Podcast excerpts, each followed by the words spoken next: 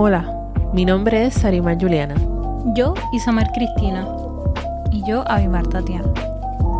Y estás escuchando desde otro lado de luz.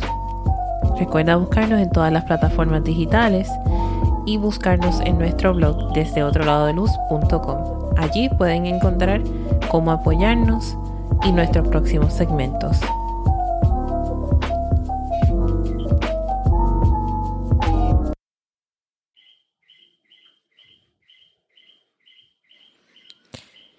El episodio pasado, Vivian, discutimos cómo la gente intenta tirarte en el suelo y apagar tu luz. Y cómo Dios todos los días nos recuerda el propósito y el amor que ha depositado en cada uno de nosotros. Y pues no solo la gente, el mundo, la vida. Pero Dios es esa esperanza y esa luz, ese farol en medio de tanta oscuridad. Hoy estaremos hablando sobre ponernos nuevo. Y a lo que nos referimos por eso es cuando hay demasiados cambios en tu vida, cuando ya tú no reconoces tu vida. Y estamos en ese proceso de transicionar, ya sea porque tenemos un nuevo trabajo, ya sea porque nos mudamos de, de país, eh, nos mudamos de casa. Cuando hay tantos cambios en tu vida que tú comienzas a, decir, esto no, esto no es mi vida y esto no es lo que yo escogí o esto no es lo que a lo que estoy acostumbrado. O simplemente cuando tú quieres llegar a algo o lograr algo, pero todavía no sabes cómo, pero tienes que preparar el camino para eso, aunque no sepas cómo. También. Eso es parte de ponerse nuevo. También cuando uno tiene muchas transformaciones, muchos cambios emocionales, porque no siempre los cambios son físicos, no siempre son de metas que uno quiere alcanzar. Muchas veces tenemos un mar de emociones ocurriendo dentro y no sabemos cómo procesarlo, qué hacer. Este, a veces yo pienso que estamos pidiendo tanto cambiar, que llegue ya la promoción, que llegue ya el viaje, que llegue ya el que realmente el, el, el novio una novia.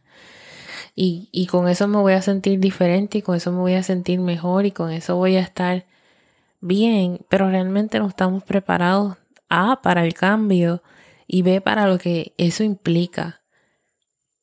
O sea, eh, tener cualquier cosa en, en tu vida nueva implica que vas a cambiar, implica que vas a crecer, implica que vas a aprender algo sobre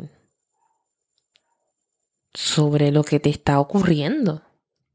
O sea, ya sea para bien o para mal, y a lo que me refiero de eso es que a veces cuando tenemos experiencias malas, ¿verdad? Y no, no veces. Eso es lo que usamos como referente, de la misma forma que utilizamos referencias buenas en nuestras vidas es como, ejemplo, no va y come un bizcocho de chocolate y a ti te encanta el olor, el, eh, la textura, que el bizcocho se siente totalmente eh, fresco, ¿verdad? Y, y esa es la memoria que tenemos sobre el bizcocho de chocolate. No que si un día fuiste a otro lugar y te comiste otro bizcocho de chocolate, estaba duro, estaba viejo, no te lo dieron como se supone que tenga la misma consistencia que ese bizcocho de chocolate que tú te comiste. por ende no regresas a, ese sitio o no pides el, el bizcocho de chocolate cuando, cuando, cuando regresa. Este, y yo creo que eso nos pasa siempre en nuestras vidas. Eh, tratamos, ah, yo tuve esta experiencia con X o Y, pues lo voy a, voy a arrastrar todo eso, todo eso, lo bueno y lo malo. Y vamos en, en, a relaciones, a trabajo, a nuevos hogares, a... Nómbralo. A todas las situaciones con ese referente, con, esa, con ese bagaje. Y a veces es para bien porque aprendemos, pero a veces también es como autosabotaje en, en todo.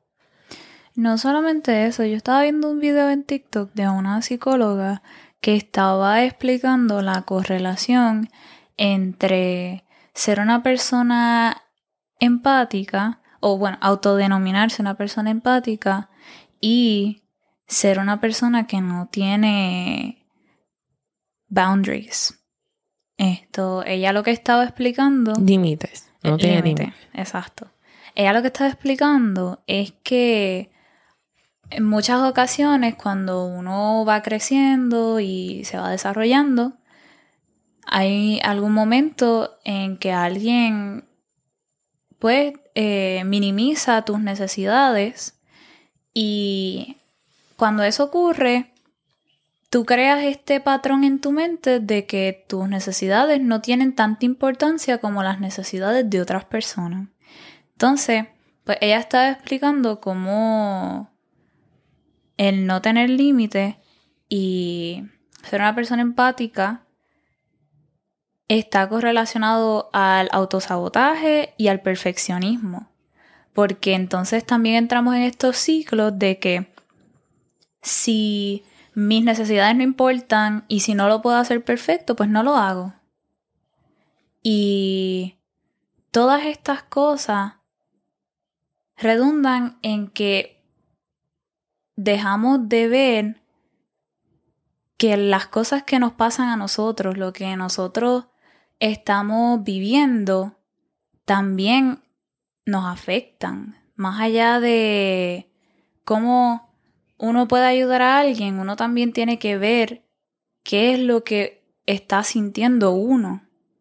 Es que va mucho más allá de eso, porque mucha gente sabe lo que no quiere en una relación laboral, en una relación eh, de pareja, pero muy poca gente son las que saben lo que realmente quieren y cómo lo quieren.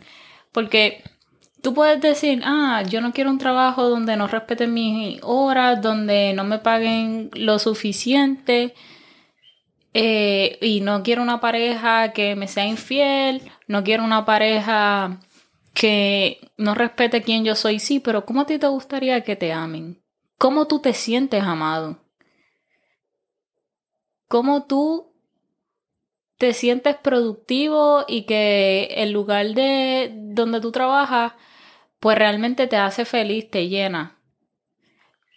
Y muy poca gente se dirige a buscar eso, porque saben lo que no quieren, pero no saben lo que quieren.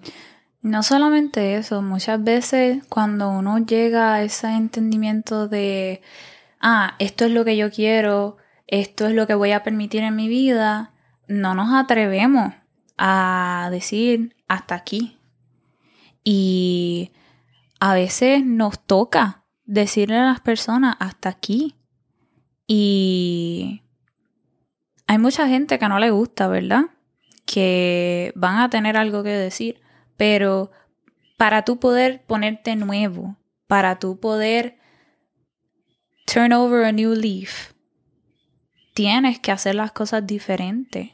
Y eso era algo que también ella estaba mencionando en ese video, que cómo tú dejas de autosabotearte, cómo tú dejas de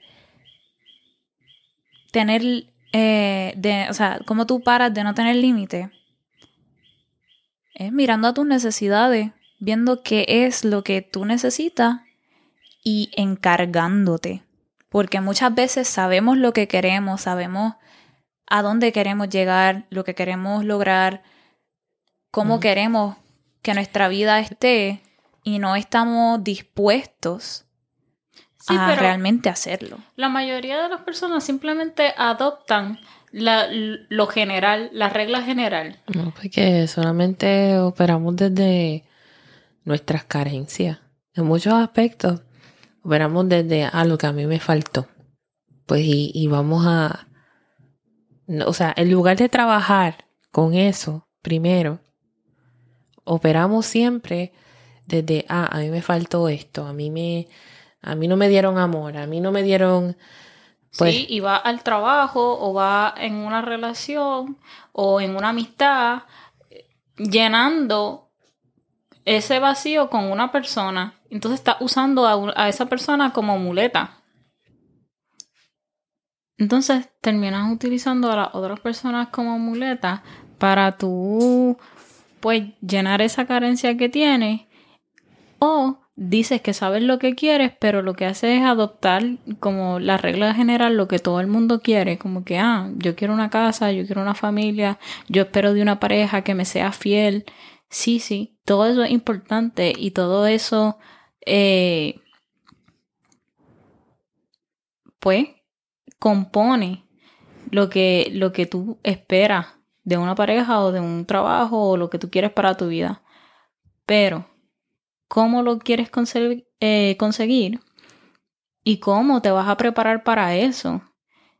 Y, y además de eso, ¿cómo tú te sientes amado? ¿Cómo, ¿Qué es lo que a ti personalmente te gusta? Lo que pasa es que para eso hay que tener mucha honestidad y valentía, porque no es solamente ser honesto con las otras personas, es ser honesto con uno mismo. Y muchas veces no estamos dispuestos o dispuestas a ver nuestras realidades y admitirlas y a tomar nuestras realidades y caminar con ellas. Sí, no solo eso, este hay veces que estamos claros sobre lo que queremos y eso pasa ya cuando estamos más adultos. Eh, eh, ya en una relación, pues ya tú no estás esperando que todo sea color de rosa. Estarías esperando, ¿verdad? Alguien responsable, alguien que, que, que tenga unas metas profesionales, personales, que tenga un sentido de dirección. ¿Verdad? Para comenzar una vida eh, con esa persona. Y eso es un sentido, ¿verdad? En relación. En lo profesional, pues ya uno mismo nos vamos poniendo ya como unas metas, ¿verdad? Que tienen estructura. Como, pues me gustaría ya alcanzar esta promoción. O me gustaría eh, hacer un doctorado, una maestría eh, me gustaría hacer este... Y todo esto son ejemplos, pero me gustaría comenzar mi propio negocio. Eh, uno ya va creando todo eso, pero yo pienso que, que, que, a veces hasta se queda como en un aspecto mental, como, ah, yo quiero que esta persona sea con todas estas cualidades y las escribe y te mentaliza. Hay gente que las manifiesta, hay gente que las ora, hay gente que este no se hace cualquier cosa para que eso ocurra. ¿Verdad? Y digo que esto de la manifestación porque se ha vuelto como que un fenómeno eh, cultural durante durante este, ¿verdad? Los jóvenes, durante la vida de los jóvenes últimamente. Sí, pero la manifestación no es otra cosa que orar. Lo que pasa es que, pues, no todo el mundo recibe las cosas de la misma manera, ni tiene la misma perspectiva de las cosas. Pero manifestar es orar. El Señor creó el mundo con una palabra. Con palabras. ¿Y qué es eso? Manifestar. De acuerdo a Oxford Languages, manifestar significa decir algo con cierta solemnidad o formalidad para que se sepa o se haga público. Entonces lo escribimos, lo manifestamos, lo oramos, se lo pedimos a Dios. Y cuando las cosas se dan como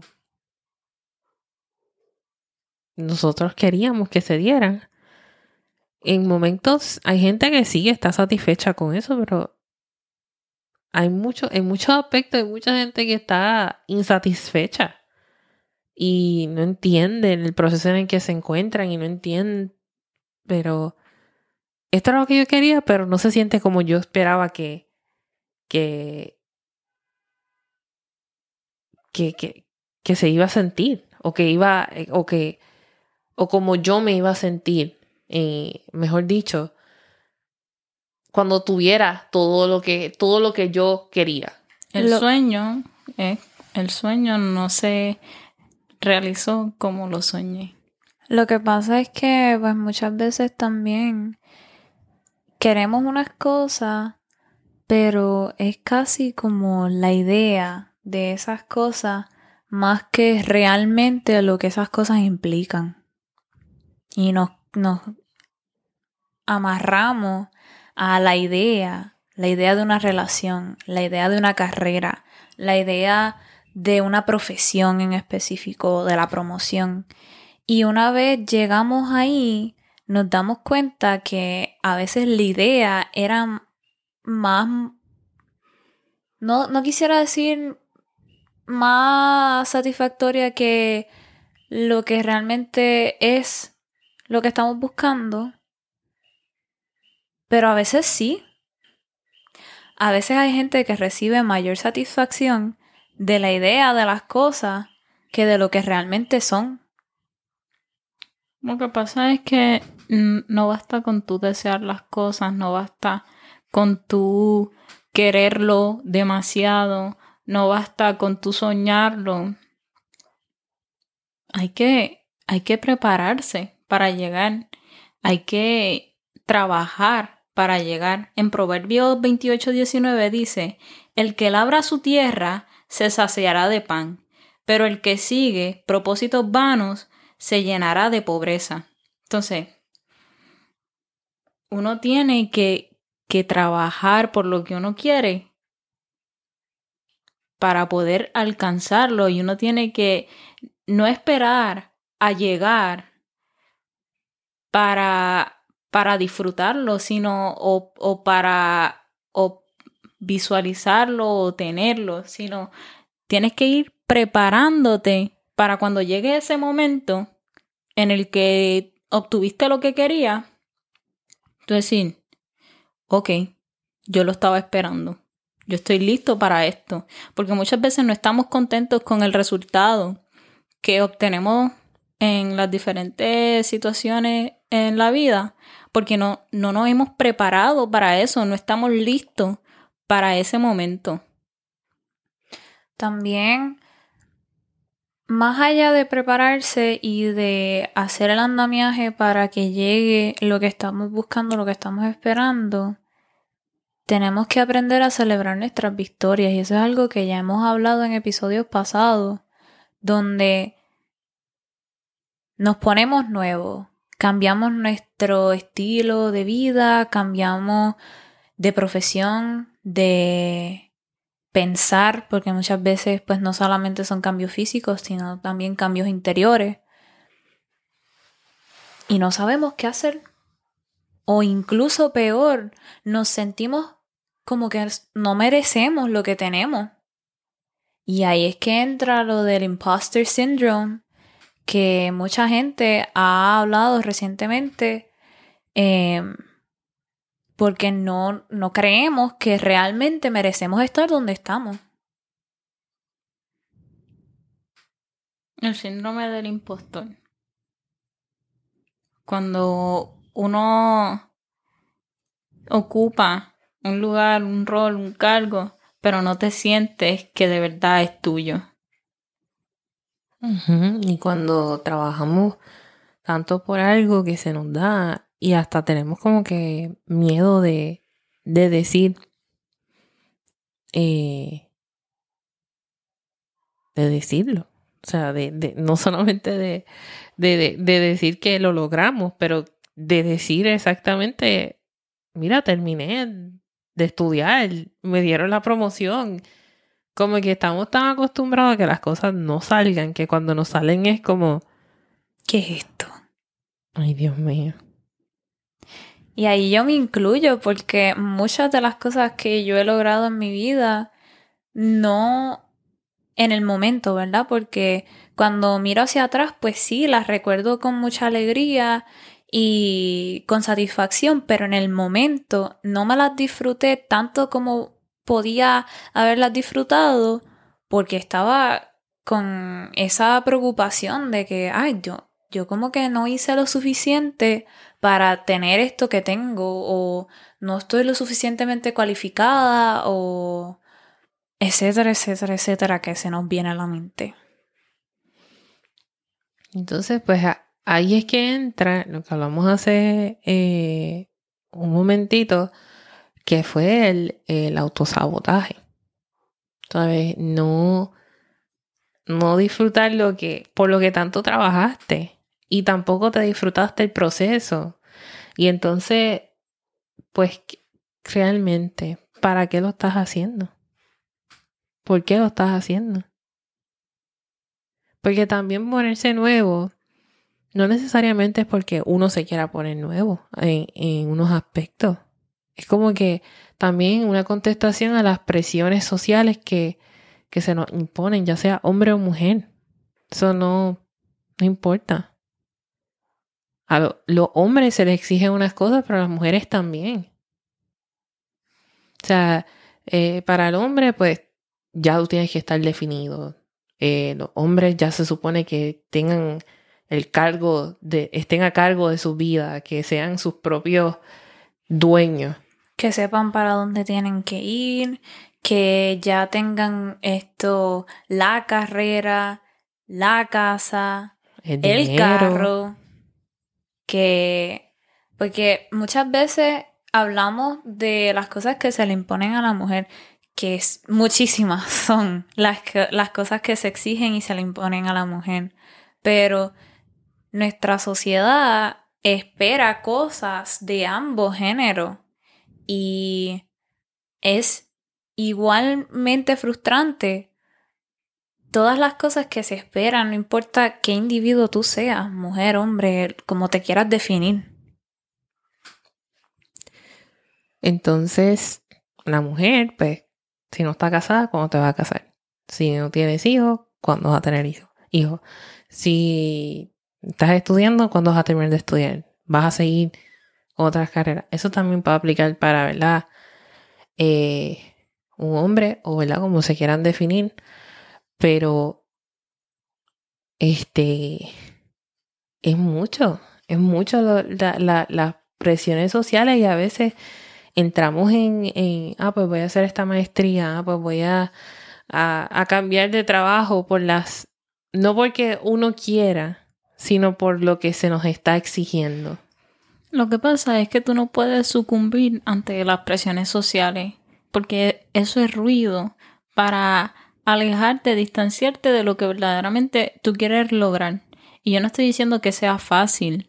Tú mantener tu mirada fija en tu objetivo, pero estoy diciendo que aunque sea difícil, eso hay que hacerlo, porque al final del día, ninguna de esas personas que te exigen, primero, son ejemplos de lo que tú quieres, ni tampoco eh, están ahí para ti en en apoyo a lo que tú quieres alcanzar. Eso fue algo que yo vi, eso que tú dices, me acuerda algo que yo vi en las redes. Y eh, era una persona diciendo que hay que dejar de pedirle consejo a personas que no han hecho nada con su vida. que si tú eres una persona que tiene metas, que quiere llegar a X posición en la vida, ¿por qué tú estás escuchando personas que no quieren hacer nada con su vida? Porque si tú te rodeas de personas que no quieren hacer nada con su vida, eso lo único que va a hacer es atrasarte, mantenerte estancado, como ya hemos hablado en episodios anteriores, y mantenerte rodeado de nubes cuando tú lo que quieres es despegar. Entonces, pues, ponerse nuevo es más que también eh, una decisión, ¿verdad? Es también tener el compromiso y no hacer las cosas porque otras personas te lo están exigiendo que lo tienes que hacer. Es porque tú tienes la convicción y está en tu corazón hacer eso. Ya sea viajar, emprender una nueva carrera, em, comenzar una nueva relación, abrirte a la posibilidad, ¿verdad? De, de hasta ser madre o padre. Este, todo en la vida, ¿verdad? Ponerse nuevo. Eh, se trata, ¿verdad? De aquello que tú quieras emprender y hacer. Porque cuando hablamos de emprender en muchos aspectos nos, nos referimos a un aspecto profesional. ¿Verdad? Perdón, perdonando la, redundancia, pero nos referimos a, a un aspecto profesional. Esa es la verdad.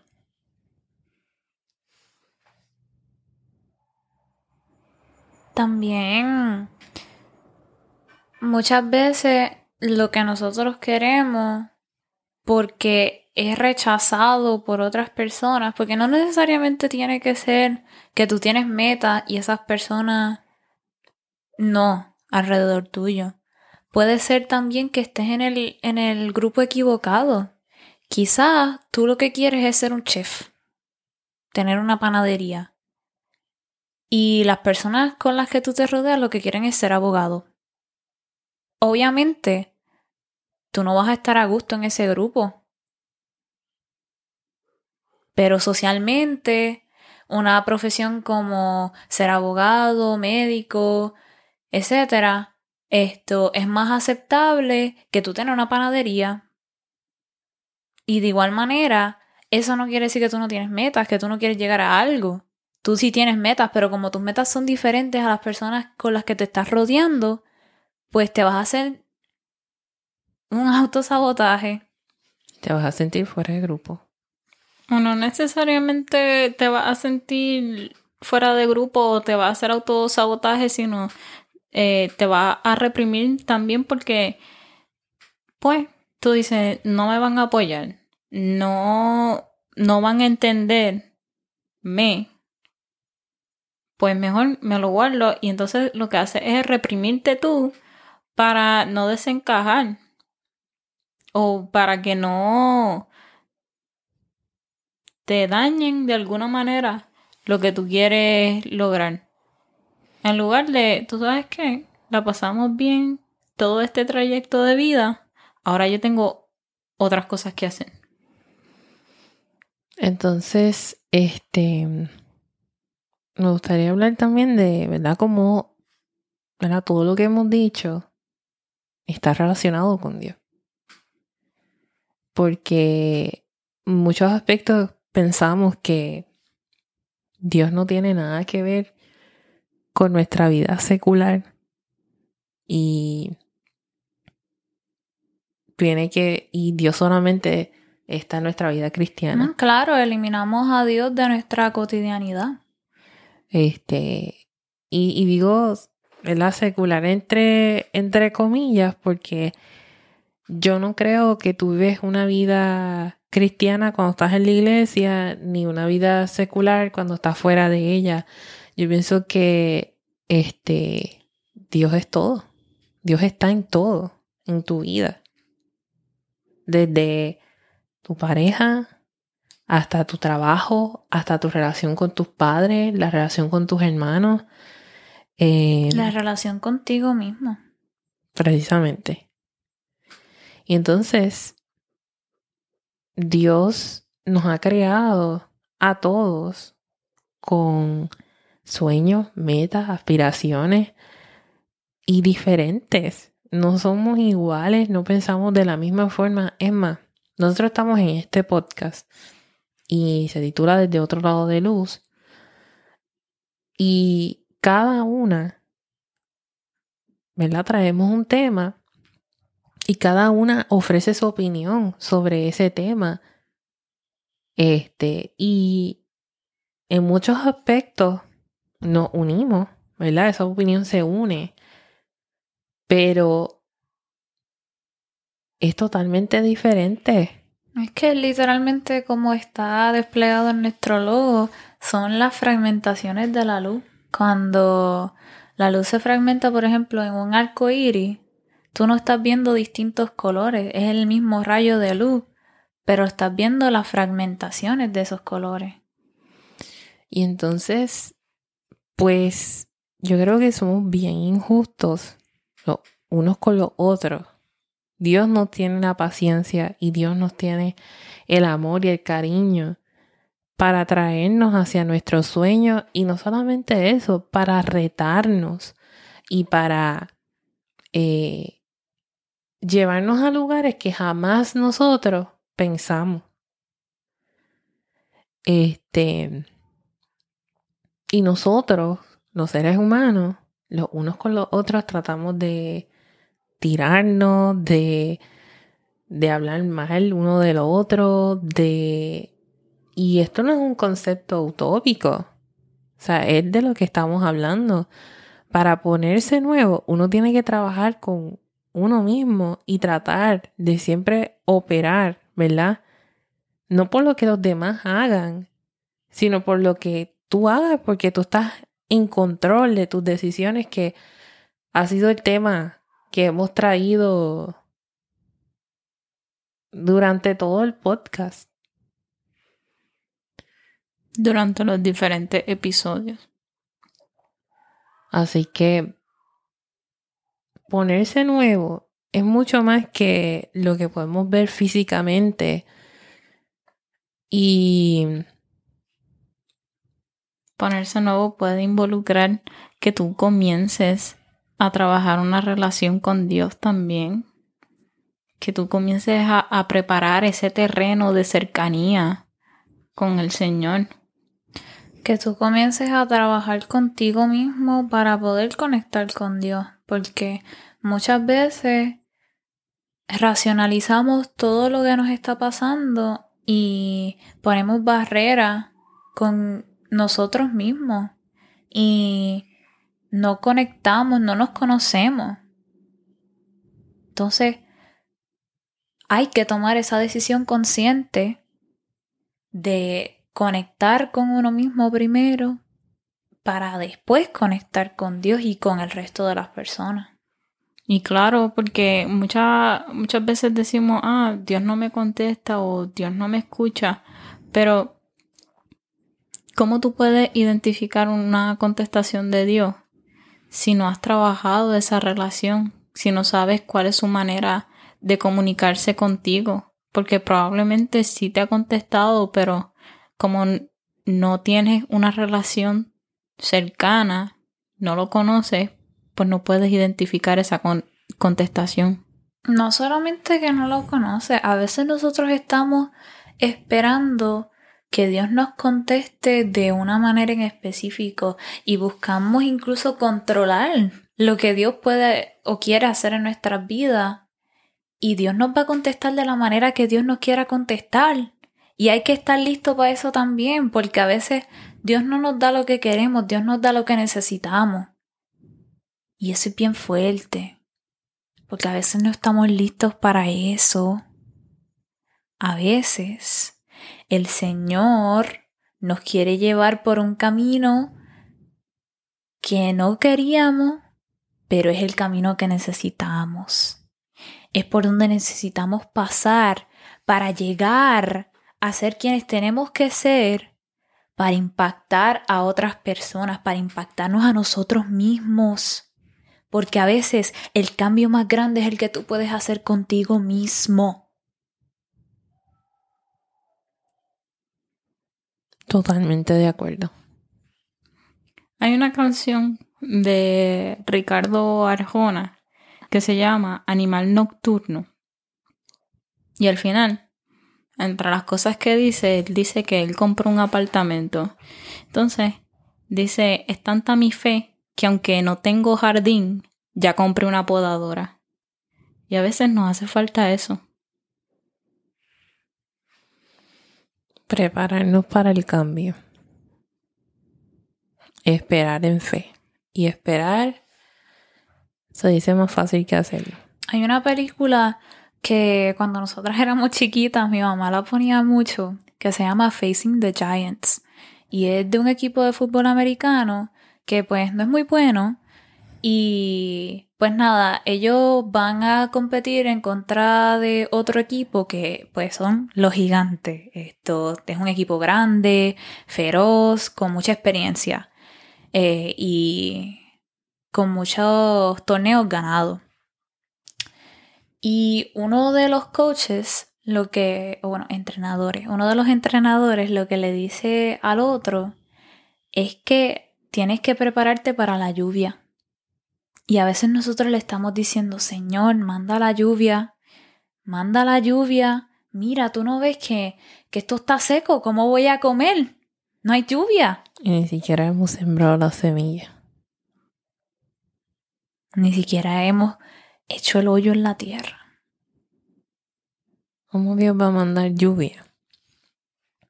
¿Verdad? Si nosotros no hemos hecho lo que Él nos pidió que hiciéramos.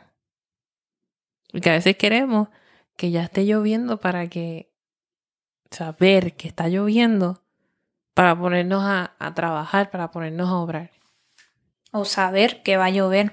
A veces uno tiene que sembrar y confiar que la lluvia va a llegar. Aunque tú no, no veas que las nubes se están acumulando, aunque tú no veas que el cielo se está nublando, tú tienes que sembrar y confiar en el Señor que la lluvia va a llegar.